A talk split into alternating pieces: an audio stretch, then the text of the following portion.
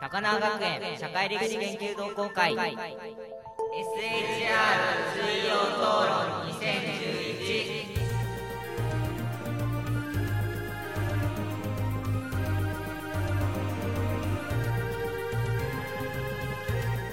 えー、社会歴史研究同好会。久々にやります、えー水曜討論。ラジオ番組ですね。皆さん覚えてますか？水曜討論。覚えてますね？はい、はい。あの声を入れましょう。声を。ははい。い、なんか苫小牧さんずいぶん暗い感じになってますけど 大丈夫ですか？聞こえてますか？眠そうな。眠くて。脳が停止して。るとかこれ押してあるよね？押してあるよね？うん。録音できてます。大丈夫です。今なんか点滅したから心配になった。はい。いえということでですね、えー4回目、まあ、収録自体は実はもう結構やってるんですけどホームページ上に載せられるような中身の濃いものがなかなかできないということで、えーあの1月2月に更新して以来地震が起こってからも更新していないというですねかなりびっくりな状態になってしまってるんですけどもまああの文化祭でね地震のことすごいあの詳しく扱いましたので、えー今回はそれにまつわる話文化祭皆さんからいただいたご意見等々も振り返りながらですね、えーちょっと文化祭どうだったかということを改めて、えー見直してみたいというふうに思っています、えー本日の参加者です、えー高校1年どうぞ。苫小牧です。はい、えー高校2年。BO です。はい、えー中学1年新人です。あれこうやって考えると学年にかなり開きがあるかもしれないね。まあ、あの新人くん頑張ってください。はい。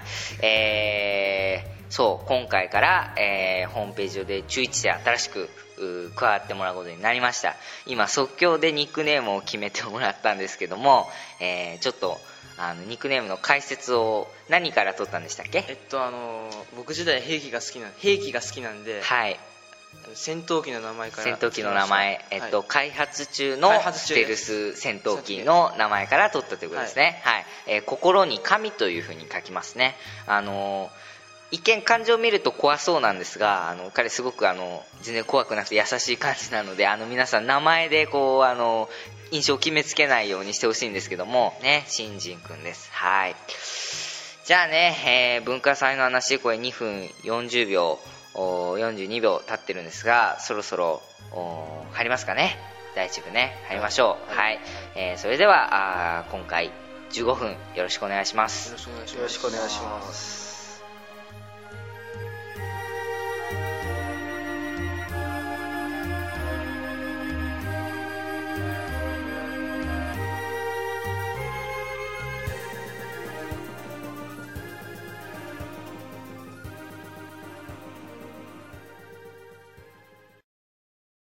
じゃあ第一部いきますよ、い、いですか？はい。えー、第一部。第一部？今回一応文化祭特集ということなんで1部も2部もないですかね。あの10分喋りっぱなしでいきましょう。はい、えーさてまずう部長としてあの改まってですね挨拶をしておきたいんですが、えー第64回、えー平成23年度、え高輪学園工学祭の社会歴史研究同好会の出展に足を運んでいただいた皆様本当にあのありがとうございました、えー今回社会歴史としては3月11日に発生したあ東日本大震災を統一のテーマにしましてですね、えー各自で興味のある分野を調べてきてまとめると。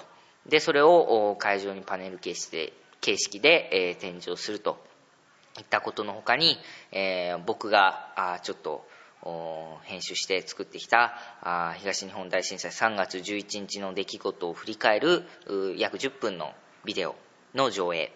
それからあの僕自身がですね8月の前半に足を運んできた被災地の方の様子その見学の時の様子等を会場で展示をさせていただきました。で、えー本当に多くの方々にですね、えーご来場いただいて僕自身もあのたくさんの方に声をかけていただきました。あの実際に遠くに親戚がいてあのちょっと津波等などでこう亡くなってしまったという方などもあのたくさんあの僕に声をかけていただいてちょっとあの思い出してまたあ悲痛な思いを蘇ったっていうかあ思い出したと。その辛い体験をね思い出したというふうにおっしゃっていた方々もいました。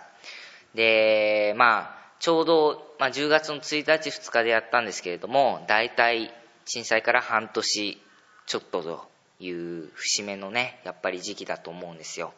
そこで地震のことをやってまた思い出した思い出したというかあの忘れてはならないんだなっていうふうにこう感じて、えー、くださった方がたくさんいらっしゃったこと本当に僕も嬉しいなというふうに思っています。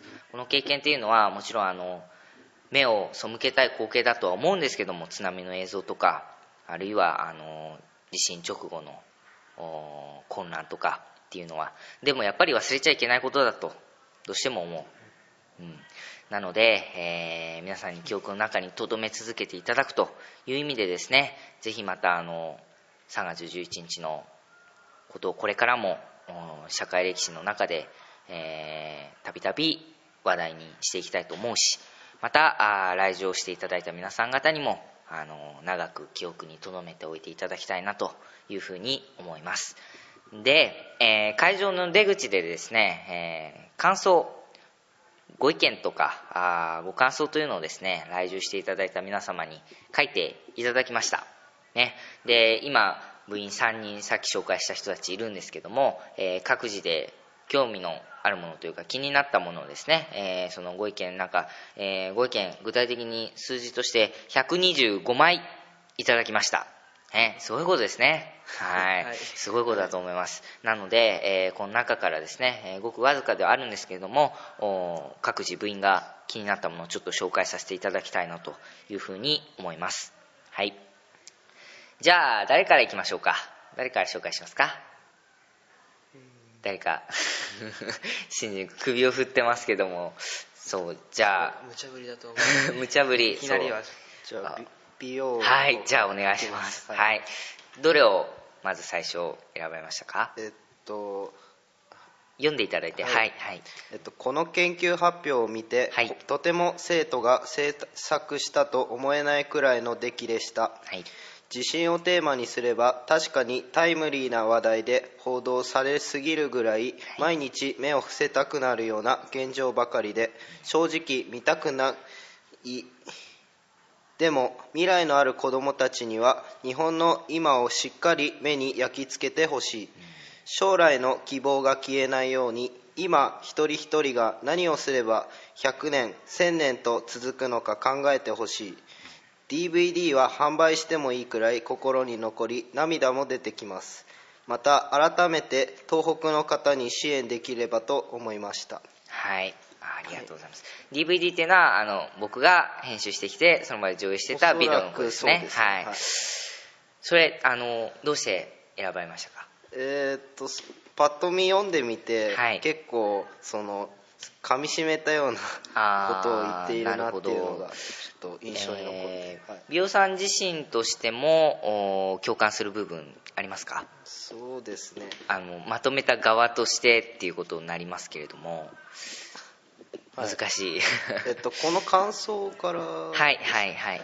あの僕も正直この感想で思共感したのはっていうか思ったのは、はい、本当にあの部長さんの作った DVD は本当にあの素晴らしかったんじゃないありがとうございます。あ売ってもいいんじゃないですかね。いや、褒めすぎです。いや、冷たい、冷たい。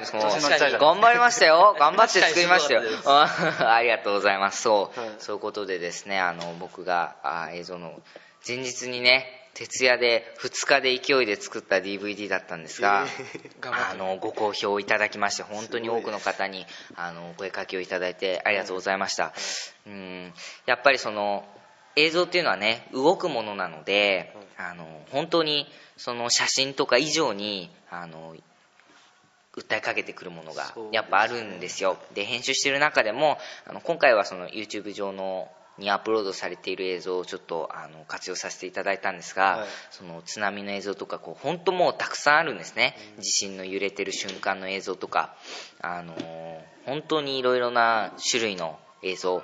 まあ、その中にはあ菅元総理の前総理の会見とかもね映像とかももちろんありましたしとにかくそういうのを編集をする過程で僕自身が3月11日どういうことがあったのかって本当に一番考えさせられたかなっていうふうに思ってるんですがそれをぜひ少しでも見ていただいた方にも伝わるようにと思ってあの完成をさせました。はい。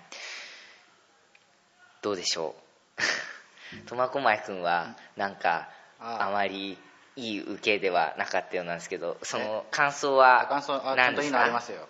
どんなですか、と、はい、ちゃんと後世に残していかないといけないですよね、はい、でもこうやって残そうと思う人がいないと残らないから、実際行動したのがいいと思います、とのことです。残さなきゃいけないっていうのはその自身の記憶のことだよね。そうですね、はい、君自身はあのどうこれ例えばあの子供とか孫とかができた時にやっぱり彼らは体験してないわけですよね。東日本大震災を、で逆に僕たちは体験をした、それどういうふうに伝えていこうと思いますか？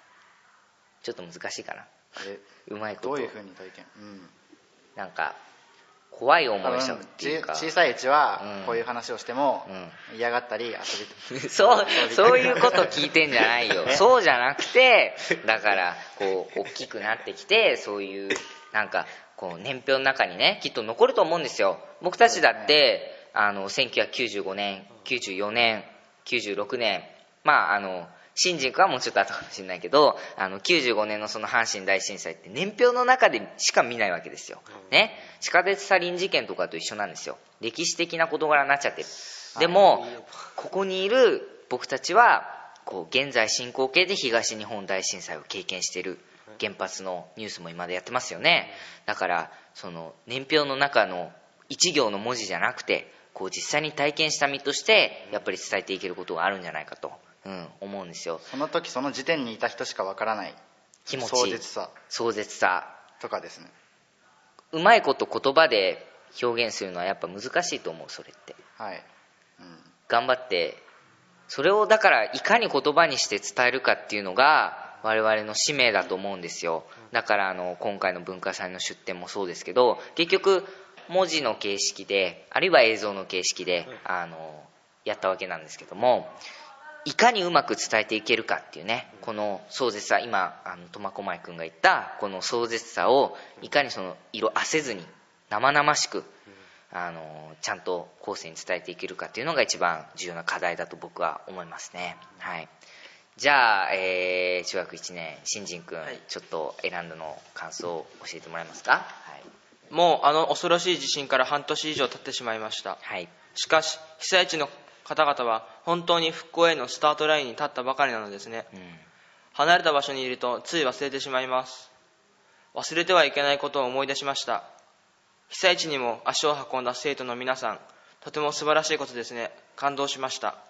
あ被災地に行ったことをメインにあの制定いただいたご意見ですね、うん、そう。えっ、と新人君は被災地の方には行った経験はまだない。うんそうかそうやっぱりねいろいろ難しいですよね。僕自身そのあの冊子のあの当日配布した冊子社会休暇の方にもですねちょっとあのそれについて詳しく書いたんですけどもやっぱり迷うっていうかためらう部分は絶対あると思うんですよ。その被災地の様子を見に行くということを考えた時に。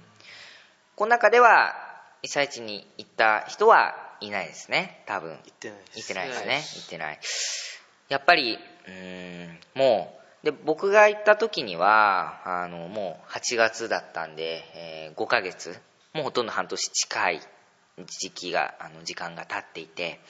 でもうその津波の瓦礫とかもだいぶまとまってる状態であのまあそれこそなんで復興のスタートラインっていうふうに多分ご意見書いていただいたかっていうとあの瓦礫が綺麗になってるんですよ。綺麗にはなってるんですけどまとまってる。山状になっていてでそれが動かされていない。山になったまままだ積まれたまんまっていう状態。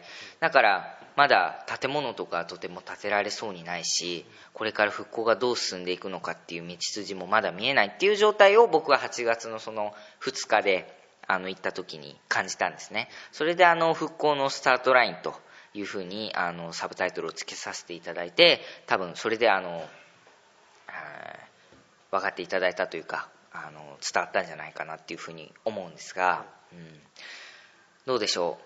今度はぜひねあの社会歴史のみんなで復興した東北の姿をね見に行きたいですね。揃って。う、ん、絶対ですね。絶対行きたいですね。絶対行きたいです ななんでそんな強いの？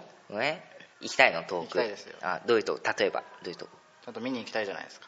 あ元気になった様子を、はい。仙台とか、はい。ねまあ、仙台はだいぶ元気だったんですけど、もうただまだその本当に仙台とか市街地の方はねだいぶもう復興してきていてもう新仙台駅なんかすごい綺麗になっててもう屋根とか落ちてたのも全部もう普通に機能してるっていう状態だったんでで盛大に七夕祭りも行われていてああ遠く戻ってきたなっていう感じになっててそれはすごい遠くにいる僕としてもすごい嬉しかったんですがさらに元気になった姿をねぜひ見届けたいですね。うん。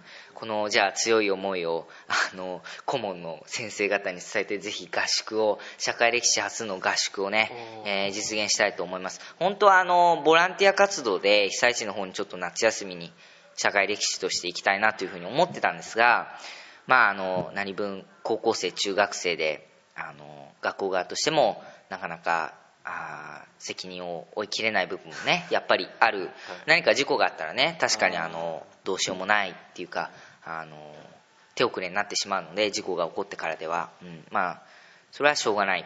逆にこうねみんなで大学生とかになったらぜひボランティアとかね行きたいですね。あのもちろん東日本大震災に限らずあの何かその時にあの災害とか起こったらいち早くこう動いていけるような積極的に動いていけるようなあー人にぜひなりたいとね社会歴史のお皆さんにもねなっていただきたいというふうに思ってます。はい、えーそれではですね、えーとりあえず文化祭の振り返りコーナー振り返り特集終わりにしたいと思います。ありがとうございました。ありがとうございました。はたえー今回はあのエンディングでいつも喋ってるいつもって言ってもまだ3回しかやってないんですけどあの宛先の台本がちょっとないのであの宛先の紹介ができません。